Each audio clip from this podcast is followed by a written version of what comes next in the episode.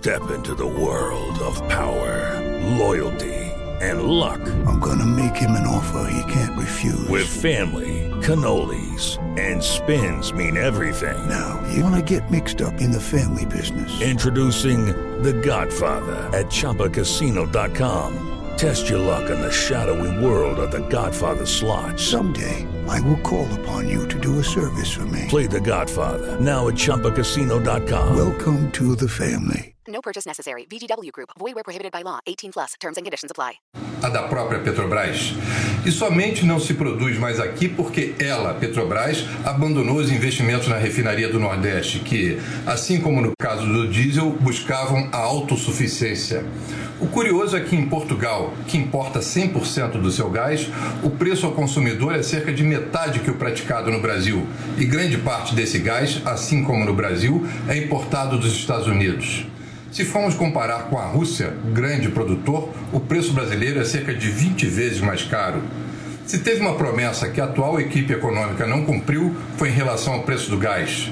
Foi prometido um gás barato e hoje o Brasil tem um dos maiores preços do mundo. O próximo governo vai tratar justamente desse assunto, do PPI, que desagrada muita gente, né, Piotr? Pelo PPI era para estar mais barato o gás de cozinha, tá aí a explicação técnica, inclusive. Viga, obrigado pela gentileza. Boa tarde a você, hein? Agora são quatro horas no horário de Brasília. Vamos. Jovem Pan. A Jovem Pan está onde a notícia acontece. Principais assuntos para ficar de olho nesta semana vem do Congresso Nacional. Uma equipe de reportagem dedicada e especializada em política traz informações exclusivas da capital federal que afetam o seu dia a dia. Com a apresentação de Catiúcia Sotomayor. Essas e outras notícias são as principais que você vai conferir ao vivo, direto de Brasília. De segunda a sexta, às quatro e meia, na Jovem Pan News. Chegou a hora das principais seleções do mundo entrarem em campo. Copa do Mundo da FIFA Qatar 2022. Tá confiante na chegada do Hexa ou acha que vai dar outra seleção? Cadastre-se agora mesmo no vaidebob.com e confira as melhores odds para fazer as suas apostas na caminhada do Brasil rumo ao Hexa ou na sua seleção preferida. E fazendo seu depósito, você ainda recebe 100% do valor em bônus. Confie no seu instinto e aproveite esse super bônus de boas-vindas. Não esquece, vaidebob.com. Na dúvida, vai de Bob. Começou, tá valendo. Black 100, a maior promoção do ano já começou nas lojas 100. É a sua chance. As lojas 100 já derrubaram os preços para você comprar mais fácil ainda e ser feliz agora, porque a Black 100 já está acontecendo em todas as lojas 100 com ofertas espetaculares, preços e planos impressionantes. A Black 100 já começou. Não deixe para última hora. Black 100. Aproveite agora nas lojas 100. Você sabia que a TIM é parceira do projeto Mulheres Positivas? Todas as clientes TIM têm acesso gratuito ao aplicativo para poderem se desenvolver profissionalmente, com cursos de diversas áreas, encontrar vagas de emprego e ainda ficar perto de onde elas sonham chegar. E sua empresa pode ajudá-las a crescer ainda mais. Seja também um parceiro e ajude a valorizar o talento de muitas mulheres. Baixe o app Mulheres Positivas para saber mais e venha fazer parte desse movimento. Venha conhecer o ambiente português e aconchegante do Chiado Restaurante. Entrada para petiscar, bolinhos de alheira com queijo do Jordão. Para o prato principal, experimente pescada amarela à brasileira com pirão, joelho de porco com chucrute. E de sobremesa, arroz doce com canela. Imperdível. Chiado Restaurante Bar, Avenida Jurucê 776, Moema. E-mail reservas arroba chiadorestaurante.com.br. Todo dia você confere o melhor do humor, a música que você curte e informação com quem tem opinião de verdade. Mas nem sempre dá para escutar o programa que você quer no horário que passa, não é? Então acesse jovempan.com.br barra podcasts ou seu aplicativo preferido e leve a Jovem Pan onde for. A Jovem Pan tem um podcast certo para você. Notícias, esportes, entretenimento, tudo feito para você ouvir onde e quando quiser.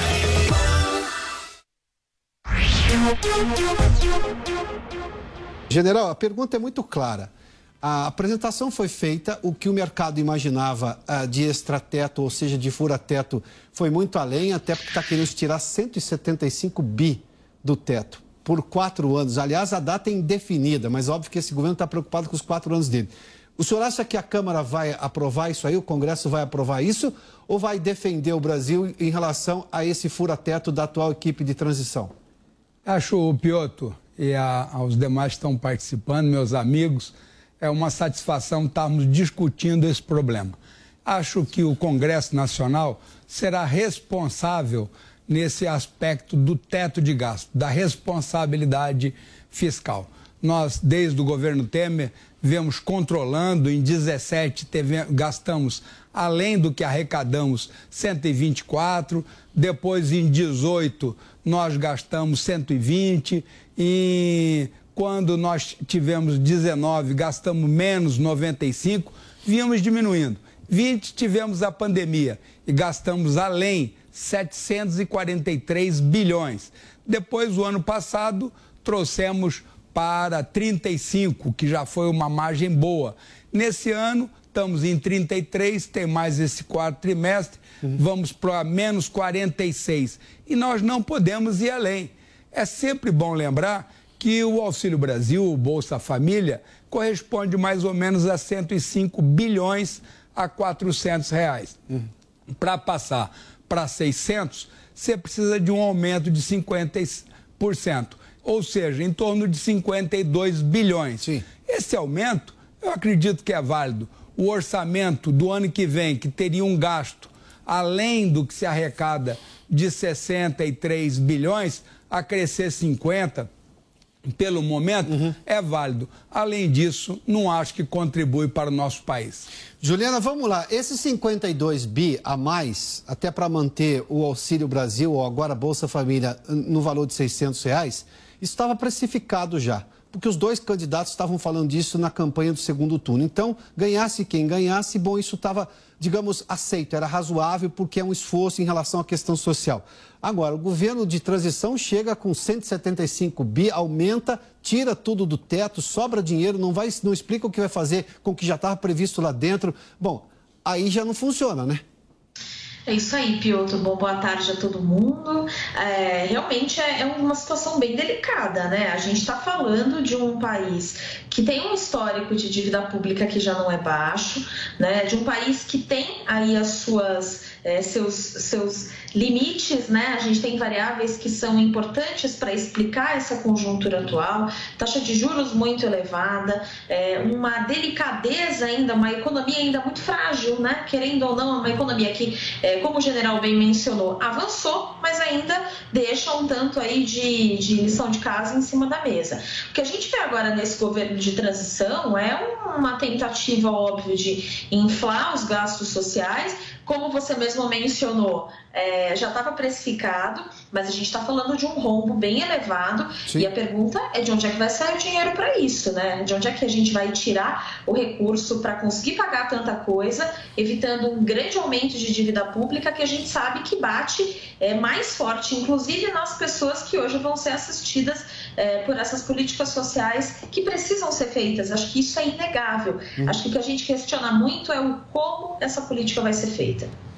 Tá, mas se a gente começa a ter, como a Juliana fez menção, você começa a descontrolar tudo e você tem aumento de inflação, risco país gigantesco, esses 600 reais vão valer cada vez menos.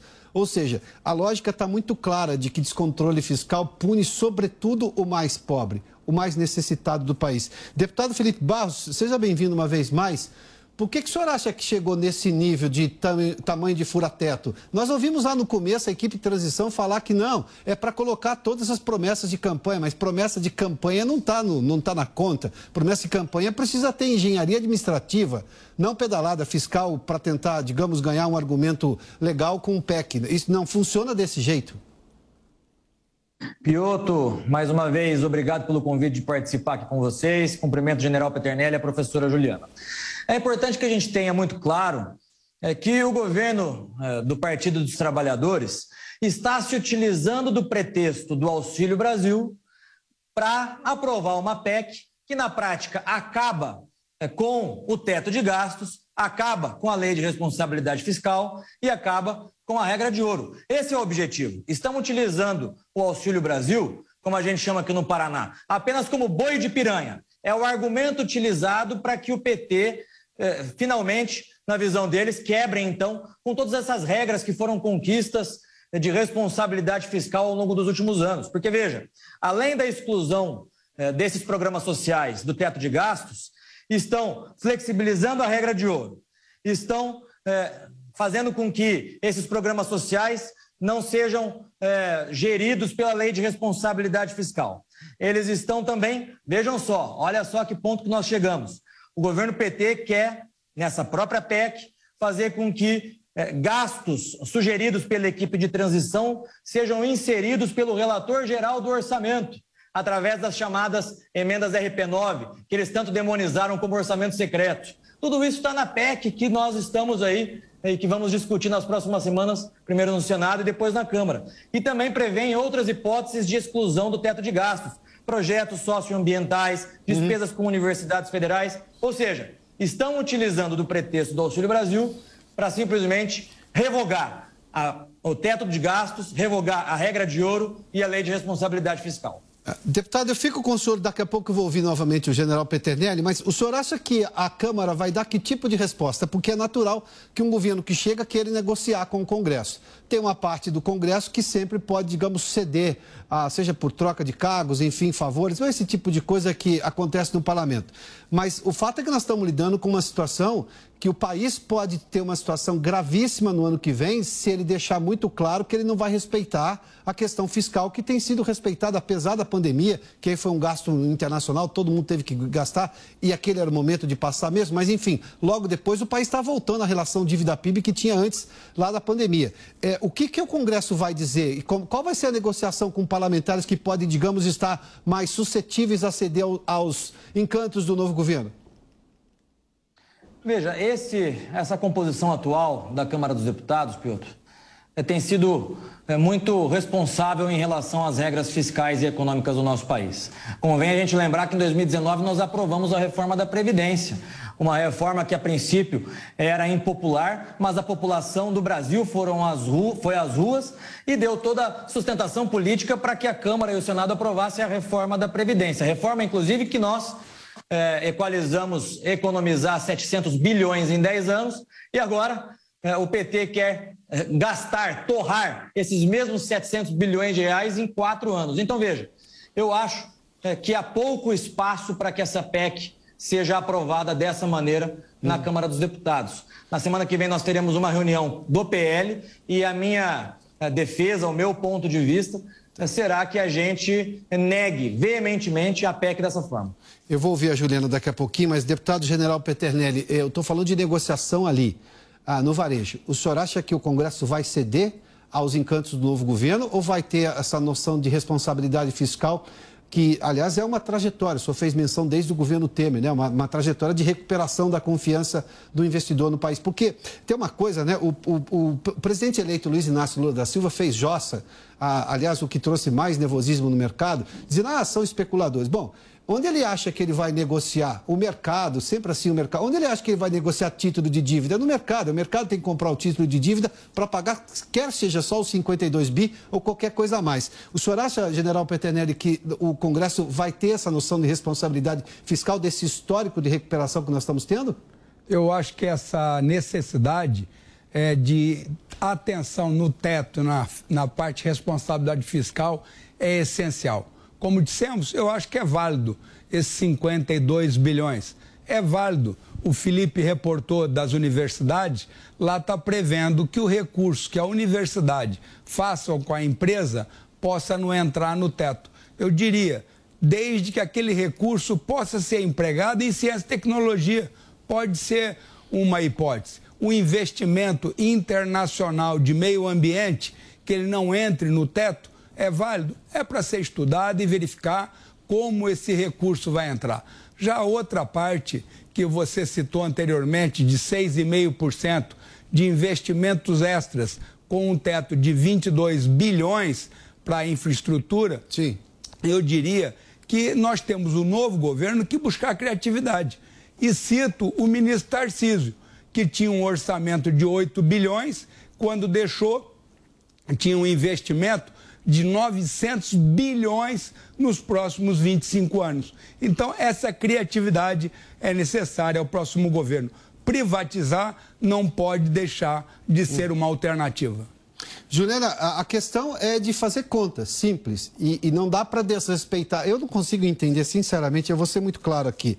Fazer jossa com o mercado, achar que o mercado é o fim do mundo, enfim, aqueles capitalistas. Bom, quem é que compra título da dívida? É no mercado que é negociado. Até para esses 52 bi, você tem que falar com o mercado. Agora, se você cria um ambiente ruim no país, aí começa a ter juros cada vez maiores. E quem paga juros é o Tesouro. Vamos deixar isso muito claro, que é financiado com imposto do cidadão. É, esse tipo de coisa ainda a, a, a, convence alguém, Juliana, de, de não entender a coisa mais simples do mundo? Olha, Piotr, de fato, infelizmente convence quem não quer ser convencido mesmo, né? Leva ao ponto de as pessoas acharem que a gente consegue fazer é, uma certa mágica quando você mesmo mencionou, é uma questão de conta, né? O governo ele não tem muito mais margem do que aquilo que realmente ele recebe para gastar, então é, é, é como se fosse um orçamento dentro da minha casa, da sua. A gente tem uma determinada receita, a gente tem uma capacidade de se financiar, se ficar fora disso, mas uhum. não tem como ficar se endividando e tirando dinheiro à torta direito de qualquer lado. Então, é uma questão de conta. Agora, é, a gente vê realmente uma postura hoje do próximo presidente, né, do Lula, de uma, uma postura muito reativa a esse mercado, mas como você bem menciona, quem compra os títulos públicos, quem opera com títulos públicos é esse mercado. Existe especulação? Sempre existiu. Né? A gente não sabe qual é o tamanho dela, mas essa especulação sempre existiu. Né? Existiu no primeiro mandato do Lula, existia no mandato do Fernando Henrique, existiu com a Dilma, com o Temer, existiu agora com o Bolsonaro. Isso é um fato do mercado. Agora, a gente também tem que olhar para o outro lado. Tem um lado do mercado que não está especulando, tem um lado do mercado que está olhando que a gente tem hoje uma dificuldade muito grande de enxergar futuro. A gente enxerga, até tem um ponto que eu até vou é, tomar liberdade de discordar de você, eu não acho que 2023, com esse tipo de gasto, vai ser tão difícil, não. A gente vai empurrar muito a economia para frente, você tem um aquecimento inicial. O que me preocupa muito são os próximos anos, né? O primeiro ano pode ser até simples, a gente talvez até consiga ganhos, mas a gente tem uma trajetória que ainda é muito duvidosa. Nos últimos três anos desse próximo mandato e dali para frente. O mercado sabe entender isso muito bem. Ele sabe que ele não vai colocar dinheiro numa economia que não apresenta uma perspectiva de crescimento. Ele não vai querer aproveitar 2023, ele quer aproveitar até 2030, 2040. Né? Então, enquanto a gente não tiver essa perspectiva do mercado que não está especulando, uhum. realmente a gente vai ter bastante dificuldade de conseguir, inclusive, que o Lula consiga negociar com essa parte do mercado, que, como você bem mencionou, é importantíssima. É essa parte que ajuda, inclusive, ele a levar o país para frente. Deputado uh, Felipe Barros, eu tenho um minuto mais para o senhor, depois quero ouvir também os nossos outros convidados, mas eu vou voltar à questão do Congresso, né? Uh, obviamente que os partidos podem orientar, mas tem muita gente que foi chamada, inclusive agora, para essa transição. É, o senhor acha que são esses os parlamentares que podem estar mais suscetíveis a não ter essa noção de responsabilidade fiscal e aprovar gastos ah, digamos, muito fora do teto, gerando um problema muito para o futuro, ou seja, de, até de instabilidade econômica no país. Mas, especificamente, o senhor acha que os deputados têm uma opinião e seus líderes têm outra opinião? Porque, normalmente, a equipe vai chamar líderes. Aí nós temos 503 deputados na Câmara, 81 senadores. Como é que o senhor acha que vai ser esse comportamento? Porque eu só queria colocar um aspecto. Nós temos hoje uma população muito mais diligente em relação ao trabalho dos políticos. Ela acompanha a política e ainda bem que isso acontece. A gente está noticiando tudo isso, apesar de alguns casos de censura, e nós sofremos aqui também, tudo o que está acontecendo. O senhor acha que esse parlamentar vai ouvir, digamos, o que a sociedade está falando ou vai negociar aquela coisa de balcão que, lamentavelmente, que é muito ruim, que acontecia até outro dia? Eu tenho certeza que boa parte do Congresso, Piotr, vai ouvir a população. É, justamente porque a população tem participado ativamente da política. Uhum. A população sabe hoje exatamente aquilo que está acontecendo. Veja, a PEC foi protocolada ontem é, e toda a população está de fato participando desse debate. Até porque o presidente eleito é, ele tem feito declarações absurdas e estapafúrdias sobre o mercado, como nós estávamos comentando agora há pouco. É, agora, uma coisa é fato: tudo que está sendo feito nessa PEC da transição foi aquilo que o próprio presidente eh, anunciou que faria durante a sua campanha. Então não é surpresa para ninguém. É por isso que eu tenho a convicção é, que nós, boa parte do Congresso Nacional, não permitiremos que, através dessa PEC seja quebrada a regra de ouro, o teto de gastos, a lei de responsabilidade fiscal, dando um cheque em branco para o PT. Aliás, defendo até é, que essa PEC seja melhor discutida com a nova composição no ano que vem do Congresso Nacional. Se é uma PEC que se refere é, ao novo governo, nada mais justo que permitir aos parlamentares eleitos, aos deputados eleitos que irão assumir os seus mandatos no ano que vem, que participem igualmente desse debate. É, é, tenho minhas dúvidas se há tempo hábil para que essa PEC seja aprovada em dois turnos em cada uma das casas, com é, o quórum qualificado que uma PEC exige, a tempo até o final desse ano. Então, é, acho justo e válido que a legislatura subsequente, a próxima legislatura, discuta com mais tempo, com tranquilidade e com a serenidade que esse debate requer. Deputado General Petenelli, um minuto para o senhor. Ah, especificamente disso, os líderes podem negociar uma coisa, mas os parlamentares são donos de seus votos. E a gente sabe que essas coisas acontecem ali ah, na Câmara. O, por onde o senhor acha que realmente vai o comportamento do parlamentar, levando-se em conta essa diligência maior do cidadão brasileiro hoje em relação à política? Piotr, o, realmente a negociação ocorre com os líderes, mas os líderes devem ouvir os parlamentares. E não resta dúvida que tem toda uma responsabilidade nisso. Você também, nós não podemos esquecer que se você coloca para quatro anos, por um fator eleitoreiro na próxima para prefeito, a decisão não é mais 600, agora nós vamos dobrar 1.200. Agora não tem limite, vamos passar para 1.500 você perde uma, um controle Sim. e uma credibilidade. Eu concordo com o Felipe quando falou de discutir no próprio Congresso. Hoje o percentual da nossa dívida está em torno de 67% do PIB e já tem uma proposta do Tesouro de vincular essa responsabilidade fiscal ao, ao percentual da dívida. É um assunto para a próxima legislatura, para estudar, para debater, para ouvir, para ouvir a população, para uhum. ter audiências públicas. E eu tenho certeza de que o Congresso Nacional será responsável. Juliana, um minuto para você, por gentileza, para fazer suas considerações especificamente sobre esse assunto, por gentileza, em relação a essa diligência maior. Porque Fato é que gasto é gasto, não importa. Ah, fora ou dentro do teto tem que ser pago. Dívida é dívida, vai ter que ser paga. Não dá para mudar o nome disso, até porque em algum momento isso vai chegar e vai ter que ser honrado. É isso aí, Piotr. Chega e a conta chega e não chega baixa, viu?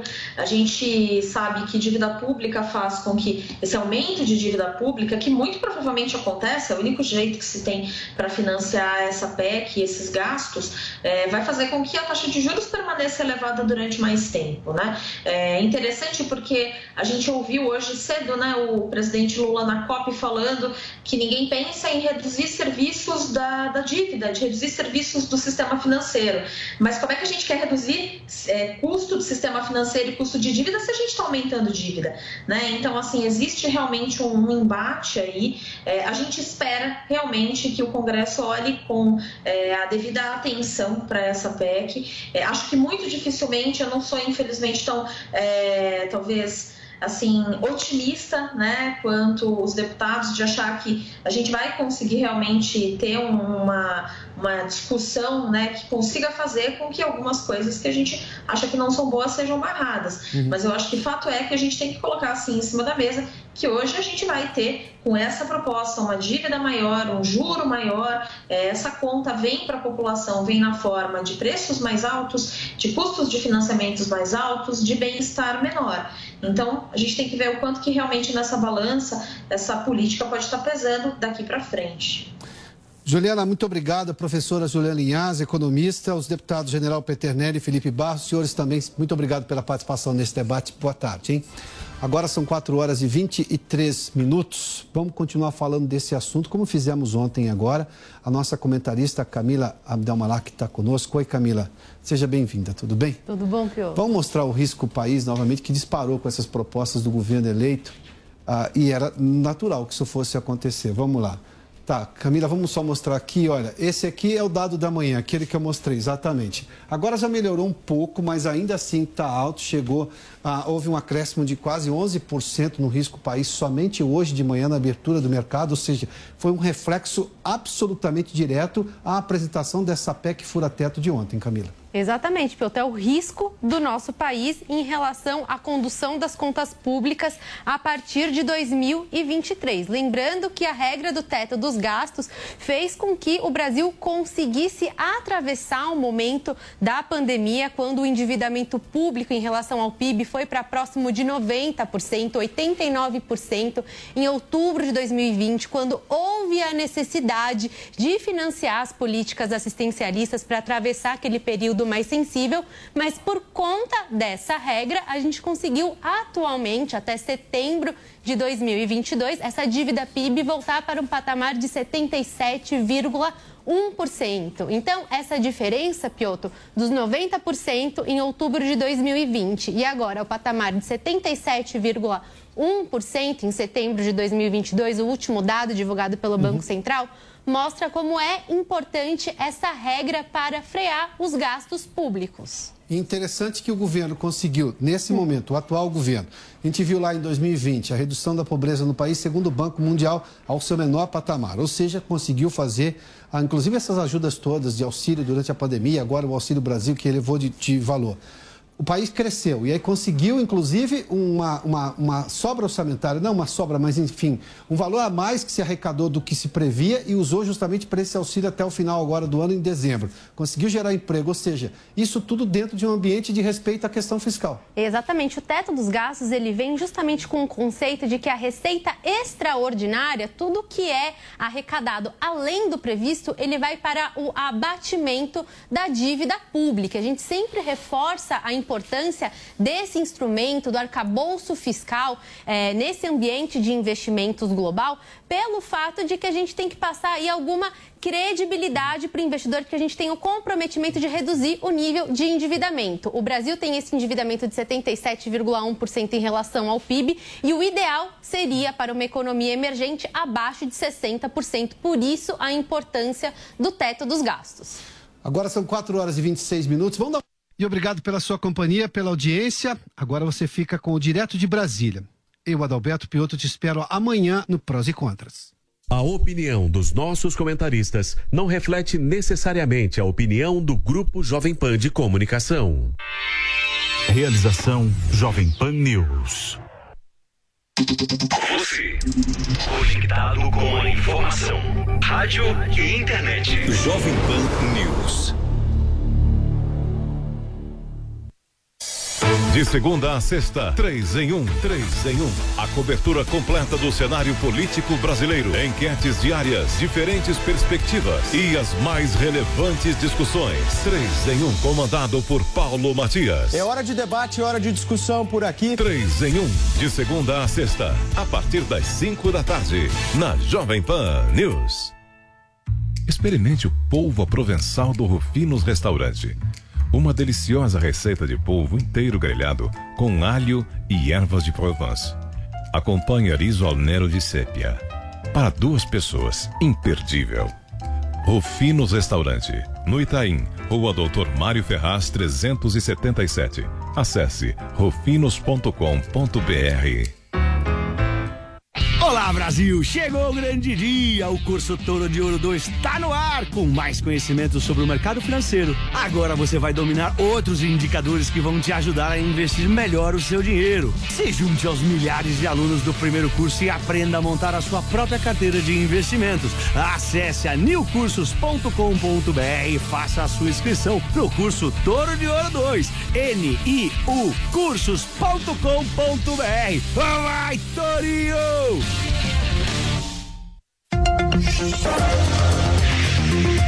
Jovem Pan Saúde. Alimentação e saúde com o Dr. Felipe Pedrinola. Remédio para emagrecer faz mal? Quais são os remédios bons para emagrecer?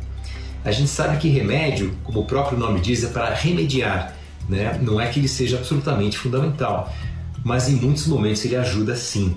E existem algumas novas alternativas de medicamentos para perda de peso que tem tido realmente muitos resultados positivos. Só que muito cuidado, porque não é para todo mundo. É muito importante que haja a indicação e a supervisão e o acompanhamento médico, porque esses remédios não são indicados para todo mundo e podem dar efeitos colaterais importantes, como por exemplo muita náusea, muito enjoo, queda de energia, alterações emocionais.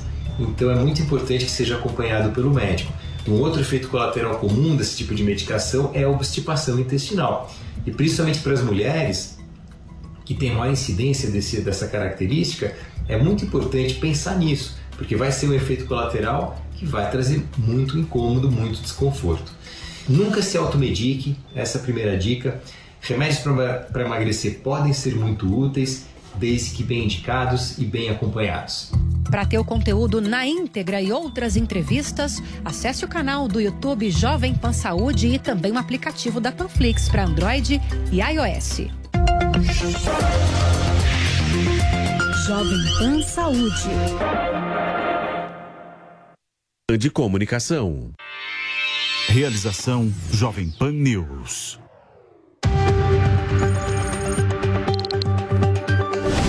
Direto de Brasília.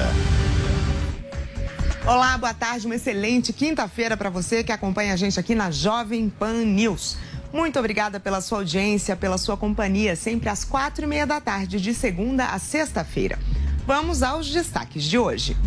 PEC Furateto. Texto é entregue no Congresso e entre os principais pontos do documento está a retirada dos valores dos programas sociais do teto de gastos. Vamos saber como está a repercussão entre os parlamentares e a expectativa de votação do texto. Equipe de transição, sem mais nomes para formar os 31 grupos técnicos que atuam na troca de comando. Os participantes devem listar prioridades para os primeiros 100 dias do novo governo. E ainda, o presidente Bolsonaro voltou às redes sociais e Lula voltou a criticar o teto de gastos, o que causou nova queda na bolsa e outra alta do dólar. E tem decisão do STF sobre protestos. Alexandre de Moraes bloqueia contas bancárias com a justificativa de financiarem manifestações contra o resultado do segundo turno. Eu sou Catiúcia Soto Maior e sigo com você até às 5 da tarde com as principais notícias da capital federal ao vivo, a partir de agora, direto de Brasília. Direto de Brasília.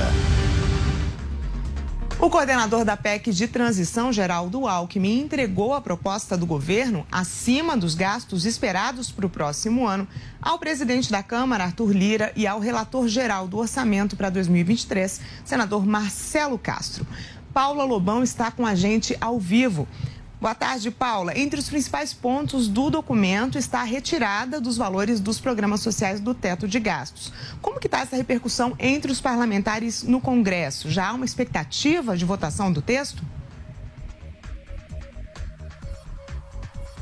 Oi, Catiúcia, boa tarde para você, boa tarde a todos que acompanham o Direto de Brasília. Com a minuta entregue, agora é hora do Congresso Nacional sentar, analisar, construir e apresentar essa PEC, a proposta né, de emenda à Constituição. E aí, entre os principais pontos que o governo de transição deseja, o governo eleito deseja retirar aí é, do teto de gastos é justamente o valor dos 600 reais para pagar o Auxílio Brasil, que assim que o governo assumir vai voltar a se chamar Bolsa Família. A PEC ela tem menos de 30 dias para tramitar no Congresso Nacional e nas duas casas, no Senado e também na Câmara. No Senado Federal, a expectativa é que essa PEC passe, seja aprovada até o fim deste mês, para que então seja seja entregue aos deputados. Né? Nós vamos ouvir agora Geraldo Alckmin, o coordenador da equipe de transição do governo eleito, ele que foi ontem entregar essa minuta pessoalmente no Congresso Nacional,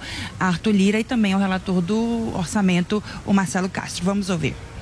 É importante destacar o seguinte: o grupo transição é para cumprir esses 50 dias, esses 45 dias. Com que objetivo? Levantar dados nós vamos receber hoje o presidente do Tribunal de Contas da União, Bruno Dantas, que vai trazer todos os dados, você ter acesso a esses dados, informações, não interromper serviços públicos e obras que estão em execução, ter transparência e prever problemas também. O que, que vai vencer no começo de janeiro, começo de fevereiro, contratos, enfim, você fazer um, um mapeamento. Essa é a lógica da transição. Por isso ela é regrada até por lei. Né? E, e, e ela é importante. A questão da formação do Ministério para os próximos quatro anos, aí, no momento adequado, o presidente Lula vai anunciá-los. Então, nesse momento, é reunir um time para a gente poder fazer um trabalho de captação de dados, de ter as informações, levantar questões relevantes e aprimorar aí a, a proposta.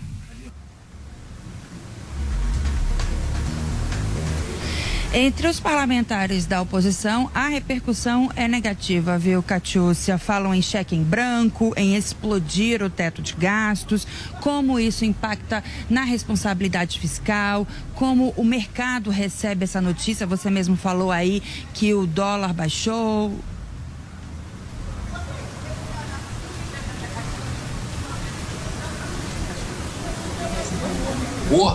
De pagar o Auxílio Brasil de 600 reais. Está dentro do orçamento esse espaço para pagar o Auxílio Brasil de 600 reais e também tratar do reajuste do salário mínimo. E só. E agora eles querem realmente explodir é, é, o, o teto, eles querem acabar com o teto de gasto Bem, a gente ouviu então o senador Altineu Cortes falando é, sobre a expectativa com essa PEC da transição, a chamada PEC Furateto. E o teto de gastos também foi assunto da fala de Lula, que está no Egito participando da COP27. O presidente eleito criticou mais uma vez a regra, dizendo que a responsabilidade fiscal não está acima da social. E com nova queda na Bolsa, ele atribuiu a movimentação do mercado a especuladores. A gente conversa sobre isso com o Luciana Movimentação do mercado Luciana, é isso mesmo? Explica pra gente. Boa tarde para você. Boa tarde, Catiúcia. Boa tarde também a quem está acompanhando a gente. O presidente eleito Luiz Inácio Lula da Silva aproveitou, inclusive, a repercussão, a visibilidade internacional que ele está tendo nesse momento para fazer propaganda da PEC Furateto, que está enfrentando muita resistência e críticas aqui dentro do país. Mercado financeiro está nervoso, há uma dúvida com relação à estabilidade financeira do país no próximo governo. Até por conta disso, a equipe de transição de Lula tem defendido, afirmado que o ex-presidente, quando foi é, na, nos dois mandatos à frente da presidência da República, ele sempre prezou pela estabilidade fiscal, pela responsabilidade fiscal e que agora isso não vai ser diferente. Lula, no entanto, voltou a alfinetar aqueles nervosos nesse momento e lembrou que o ideal é que o texto dê condições ao governo eleito de garantir assistência social, auxílio social para quem mais pretende, que mais precisa no país. A gente tem a declaração do presidente eleito que está no Egito daquele juro que os banqueiros têm que receber. Ah, mas se eu falar isso, vai cair, vai cair a bolsa, vai aumentar o dólar. Paciência, porque o dólar não aumenta e a bolsa não cai por conta das pessoas sérias, mas é por conta dos especuladores que vivem especulando todo santo dia. Eu, eu, eu disse, nós temos que cumprir meta de inflação, sim, mas nós temos que ter meta de crescimento.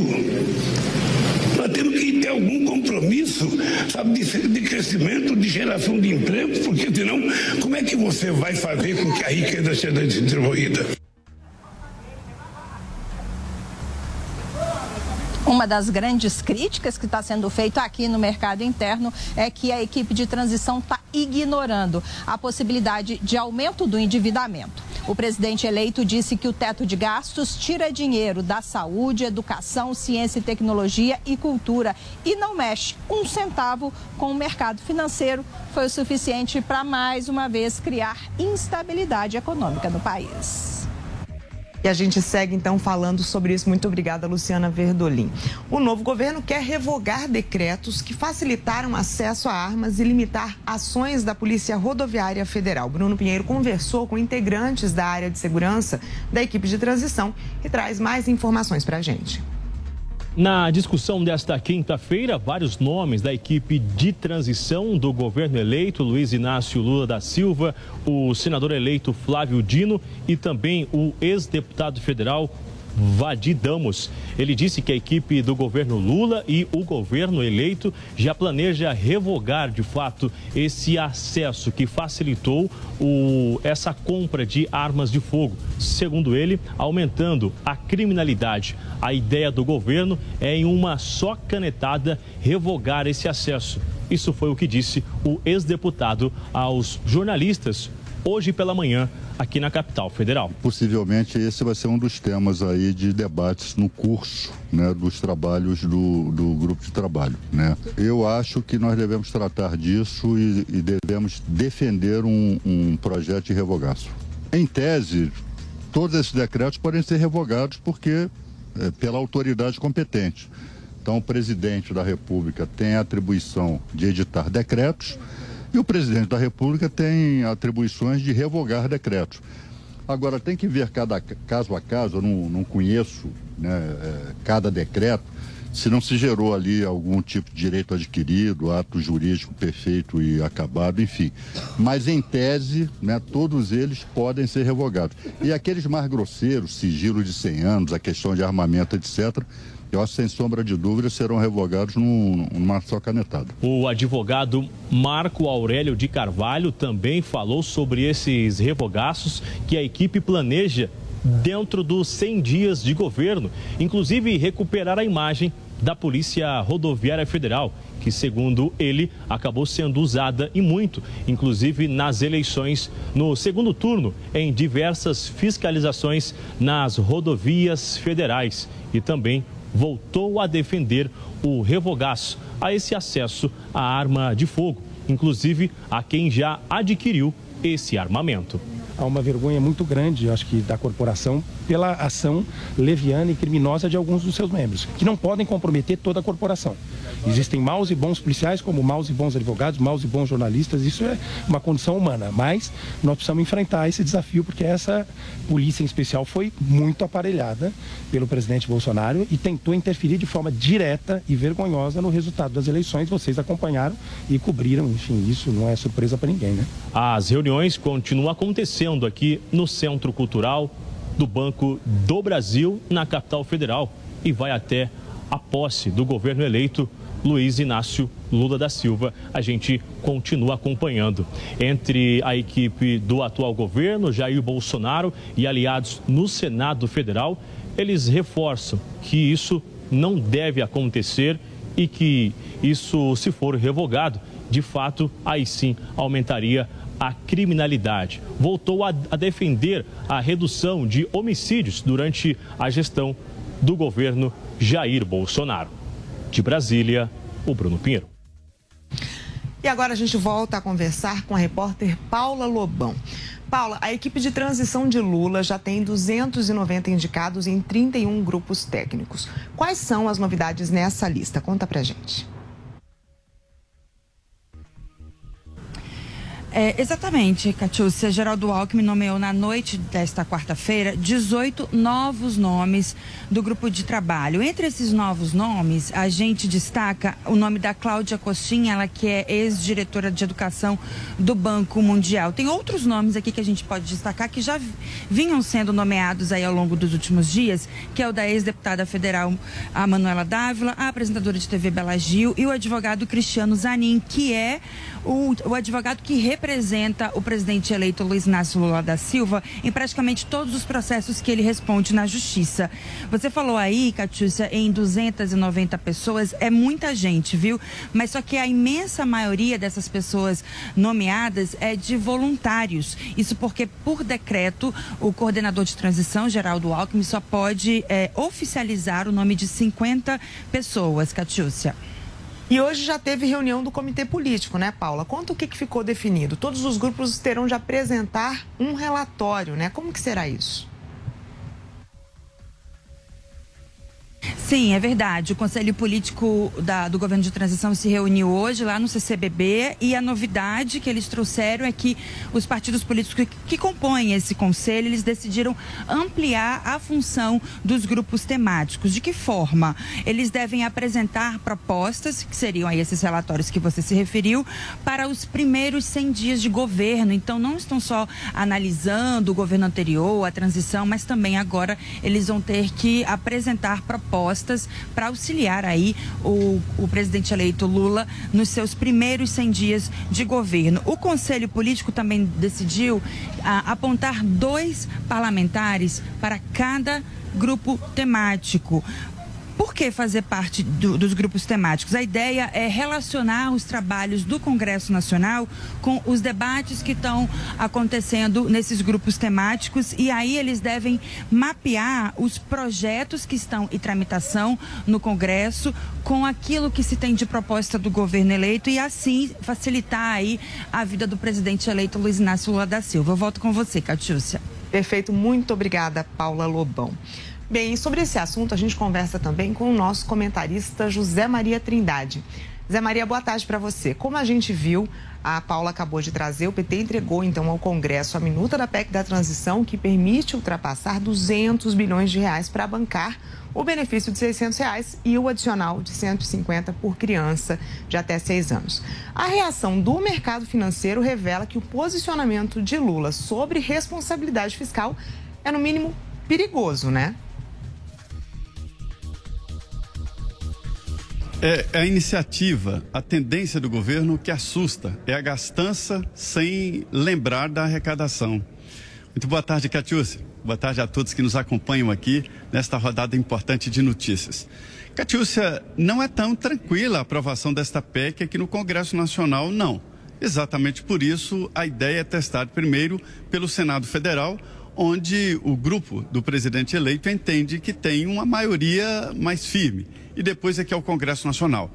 Agora há pouco me disse aqui o deputado Sanderson que a tendência é votar contra a PEC, ou seja, um grupo que apoia hoje o presidente Jair Bolsonaro entende que, na verdade, o que o futuro governo quer é uma licença para gastar e gastar acima da arrecadação. Isto significa aumentar o endividamento e, em consequência, aumentar a taxa de juros e aumentar também o que o governo gasta em juros todos os anos. Para se ter uma ideia, o orçamento para o ano que vem, que está aqui no Congresso Nacional, prevê mais de 2 trilhões de reais para o pagamento do chamado serviço da dívida. E não é nem para abater a dívida, é para pagamento de juros. 2 trilhões no orçamento de 5 trilhões. Isto é muito, né? Então há divergências por aqui. Sabendo disso, o grupo político decidiu abrir aí esta reunião para futuros líderes que apoiariam o governo. Hoje, a equipe do presidente eleito é a que participou do primeiro e segundo turnos da campanha eleitoral, com a inclusão ali do segundo turno de alguns, como o MDB e o PDT. Mas, na verdade, a ideia é abrir mais e tentar isolar o PL na oposição. Não sei se vai conseguir, mas o certo é que, para aprovar uma emenda à Constituição no Congresso Nacional, é preciso uma base muito sólida. O, Constitu... o Constituinte de 88 teve esta intenção para não permitir mudanças rápidas e repentinas no, na, na, Constituição, na Carta Máxima do país. Portanto, a PEC já está aqui no Congresso Nacional e começa o debate propriamente dito. Mas digo, não é tão simples assim abrir um gasto extra de 200 bilhões de reais e começando o governo, né? Outra coisa que a Paula trouxe aqui, a última informação, em relação aos novos nomes da equipe de transição. É, entre eles, o advogado de Lula. E se aventa a possibilidade dele assumir um cargo muito importante no novo governo. Isso surpreende ou já era esperado? Já era esperado, né? É, o que surpreende é a rapidez com que as divergências e as disputas por espaço aqui na esplanada dos ministérios estão provocando. Então, já tem petista brigando com petista, achando que estão perdendo espaço nesse centro de transição e os outros partidos estão tomando espaço. Há uma disputa já por espaço. Sobre a indicação ao Supremo Tribunal Federal, entendo que foi-se o tempo em que o presidente da República indicava e aprovava um nome no Senado Federal sem o acordo dos líderes. Neste Congresso atual, pode até ser que Lula conseguiria aprovar o advogado dele, o segundo advogado, que o primeiro foi Dias Toffoli, né, para o Supremo Tribunal Federal. Mas, a partir de fevereiro, assume o novo Congresso Nacional e aí fica mais difícil o presidente vai formalmente indicar um nome para o Supremo. Mas primeiro, Catiúcia, terá que negociar com os partidos políticos, porque se dois partidos não votarem a favor, o nome indicado pelo presidente fica fora. Eu defendo exatamente isso. Que o presidente tenha, mantenha esse direito de indicação, porque ele, tradicionalmente, ou presidente da República, qualquer que seja ele, chega ungido pelas urnas e indica para o Senado sabatinar avaliar e depois aprovar ou não a indicação ao Supremo Tribunal Federal. Estamos aí perto de uma mudança de paradigma, ou seja, o Senado não aprovando uma indicação individualista e pessoal para o Supremo Tribunal Federal, ou mesmo a possibilidade forte de se questionar ou votar o impeachment de um ministro no Senado Federal. Isto sim seria a grande novidade, viu, Catiúcia? Muito obrigada, José Maria Trindade. E ainda falando sobre o processo de transição, o vice-presidente eleito, Geraldo Alckmin, recebeu os primeiros relatórios do Tribunal de Contas da União. A repórter Paula Lobão tem os detalhes mais importantes desses documentos. O presidente do TCU, Bruno Dantas, entregou em mãos ao vice-presidente eleito Geraldo Alckmin o que ele chamou de uma radiografia do funcionamento dos órgãos públicos federais. Foram entregues quatro relatórios. O destaque vai para o primeiro deles, que é uma lista de alto risco com 29 fiscalizações realizadas pelos técnicos do TCU. Ali tem dados sobre fraude, desperdício, má gestão, desde pagamentos de programas sociais a políticas de combate ao desmatamento Traz ainda um quadro fiscal, onde o TCU recomenda uma revisão urgente dos critérios às isenções tributárias. Hoje elas estão no valor de 400 bilhões de reais, comprometendo 4% do PIB, o dobro do que o presidente Lula encontrou quando assumiu o governo pela primeira vez em 2003. O outro destaque é o relatório sobre as políticas públicas, onde o Tribunal de Contas da União afirma que o Bolsa Família é o programa social mais eficiente de todos os programas programas para o combate à pobreza.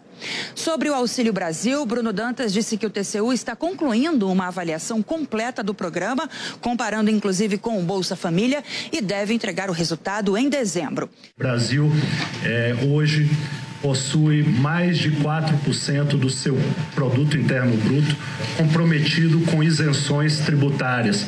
Isso é o dobro do que o presidente Lula encontrou em 2002 quando assumiu a presidência da República é, pela primeira vez. Naquela época, apenas 2% do PIB estavam comprometidos com isenções fiscais. Hoje nós estamos falando do dobro temos é, um número de quase 400 bilhões de reais em isenções tributárias e, evidentemente, num quadro de crise fiscal, é, isso é um dinheiro que faz muita falta. Os outros dois relatórios são sobre as contas do presidente Jair Bolsonaro, aprovadas com ressalvas, e também análise em várias áreas, como agricultura e infraestrutura. Geraldo Alckmin agradeceu as informações passadas pelo TCU, dizendo dizendo que a equipe de transição tem nas mãos um material robusto. É muito importante ter todos esses números, avaliações, começando pela lista de alto risco. Aqui tem como entrar na lista e como sair. Nós vamos nos ater muito a como sair da, como não entrar e como sair da lista de alto risco, que é vulnerabilidade, problemas crônicos, né? Antigos, muitos deles, e que não foram resolvidos. Então, nos debruçarmos aí nesses problemas, a gente vai ganhar muito tempo e já correr para identificar e buscar boas soluções. De Brasília, Paula Lobão. O ministro do Supremo Tribunal Federal, Alexandre de Moraes, determinou o bloqueio de contas de 43 pessoas supostamente ligadas às manifestações que acontecem em todo o país, desde o resultado do segundo turno. A repórter Yasmin Costa tem os detalhes. Boa tarde, Yasmin. Explica primeiro essa decisão para a gente. Oi, Catiúcia, boa tarde para você também, para todo mundo que está acompanhando a gente aqui no Direto de Brasília. Essa decisão do ministro Alexandre de Moraes, ela é do dia 12 agora de novembro, mas estava sob sigilo e o sigilo foi retirado e agora a gente tem conhecimento dessa decisão. O que, que ela traz? Como você disse, traz o bloqueio aí de 43 contas, de que, porque segundo o ministro Alexandre de Moraes, essas pessoas físicas e jurídicas seriam financiadores dessas manifestações que têm ocorrido em todo o país. E na avaliação do ministro Alexandre de Moraes, essas manifestações podem ser danosas e o financiamento pode intensificar esse dano. O ministro Alexandre de Moraes, nessa decisão, ele ainda afirma o seguinte, viu, Catiúcia? Que o direito de greve e manifestação é constitucionalmente assegurado, mas ele não pode ser, não é absoluto e ele não pode interferir em outras liberdades de outras pessoas. Nessa decisão, Moraes ainda afirma o seguinte seguinte, abre aspas, no caso vertente, verifica-se o abuso reiterado do direito de reunião, direcionado ilicitamente e criminosamente para propagar o descumprimento e desrespeito ao resultado do pleito eleitoral para presidente e vice-presidente da República, cujo resultado foi proclamado pelo TSE em, no, no dia 30 de outubro como consequente rompimento do Estado Democrático de Direito e a instalação do regime de exceção. Essa foi uma argumentação usada pelo ministro Alexandre de Moraes. Moraes ainda deu um prazo ali de 10 dias, é, notificou, determinou que a Polícia Federal seja notificada dessa decisão e deu um prazo de 10 dias para que a corporação é, colha depoimentos de pessoas que estão envolvidas nesse ato, supostamente financiando esses atos. Agora, o ministro, ele, vale lembrar, como você disse, né, Catiúcia, essas manifestações têm ocorrido desde o dia 30 de outubro, aqui em Brasília também tem ocorrido, e os manifestantes não dão sinais de que vão desmobilizar esse movimento. Muito obrigada, então, pelas informações, Yasmin Costa. E o ministro Alexandre de Moraes encaminhou à Procuradoria-Geral da República o pedido de afastamento do ministro da Defesa, general Paulo Sérgio Nogueira. Moraes solicita manifestação da PGR sobre pedido feito ao STF pelo deputado Marcelo Caleiro, do PSD do Rio de Janeiro. O prazo para resposta é de cinco dias. O pedido feito pelo deputado ocorre no âmbito do inquérito das milícias digitais. No documento, Calheiro aponta supostas manifestações nas quais o ministro da Defesa coloca em dúvida o processo eleitoral no Brasil. Agora são 4 horas e 56 minutos pelo horário de Brasília. Muito obrigada pela sua companhia. Estamos de volta amanhã, direto de Brasília. A gente se vê. Jovem Pan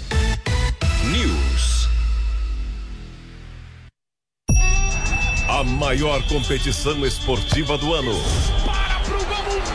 A primeira realizada no Oriente Médio. A premiação mais alta da história das Copas. A primeira com três mulheres árbitras. O menor país a receber uma Copa do Mundo. A última com formato de 32 seleções. Uma Copa única e a cobertura incomparável da melhor equipe esportiva do rádio brasileiro. Copa do Mundo Qatar 2022. de brigou, briga pela batida, para sobrou na boca do gol. Olha aí, toca para que bateu de esquerda, golaço! Escute as narrações da Copa 2022 pelo rádio e no aplicativo Panflix. Oferecimento Black 100. A melhor promoção do ano já começou nas lojas 100. Vai de Bob, o melhor site de apostas do mundo agora no Brasil. Vai de bob.com. Tectoy agora também é automação comercial. Uma nova fase para o seu negócio. Consórcio Mage, Volkswagen Caminhões e Ônibus. Seu caminhão Volkswagen em até 10 anos sem juros. Cimento CSN, mais do que forte, é fortaço. E une a Selvi, EADC semipresencial com encontros semanais virtuais ou no polo. Venha saborear o Festival da Cavaquinha no Restaurante Fredi de segunda a segunda no almoço e jantar. Diversas opções de entrada, como alho poró gratinado e concha recheada com carne de siri gratinada. Sete opções diferentes de pratos com cavaquinha e sobremesas como soufflé de chocolate e creme brulee. Esperamos você. Rua Pedroso Alvarenga, 1170 Itaim Bibi. Telefone 31670977. Você, conectado com a informação. Rádio e internet. Jovem Pan. News. A Jovem Pan está com você em todos os lugares e em todos os momentos. De manhã, informação e opinião na medida, para começar o dia do jeito certo. Bem-vindo, já estamos no ar, começando o Jornal da Manhã para todo o Brasil. Os principais assuntos. A notícia de última hora. Uma frente fria chegou ao Rio de Janeiro. E aquilo que mexe com a sua rotina. Até o momento, o engarrafamento. Tudo passa pelo microfone da Pan. A Jovem Pan está com você o tempo todo, com som e imagem. De Brasília, Luciana Zé Preta, como é que foi a conversa com o Marcelinho? Agora, Constantino, se a gente analisar. Rio, Rodrigo Viega. Viu só? Acesse jovempan.com.br, baixe o aplicativo da Panflix e se inscreva em nossos canais no YouTube. Jovem Pan News.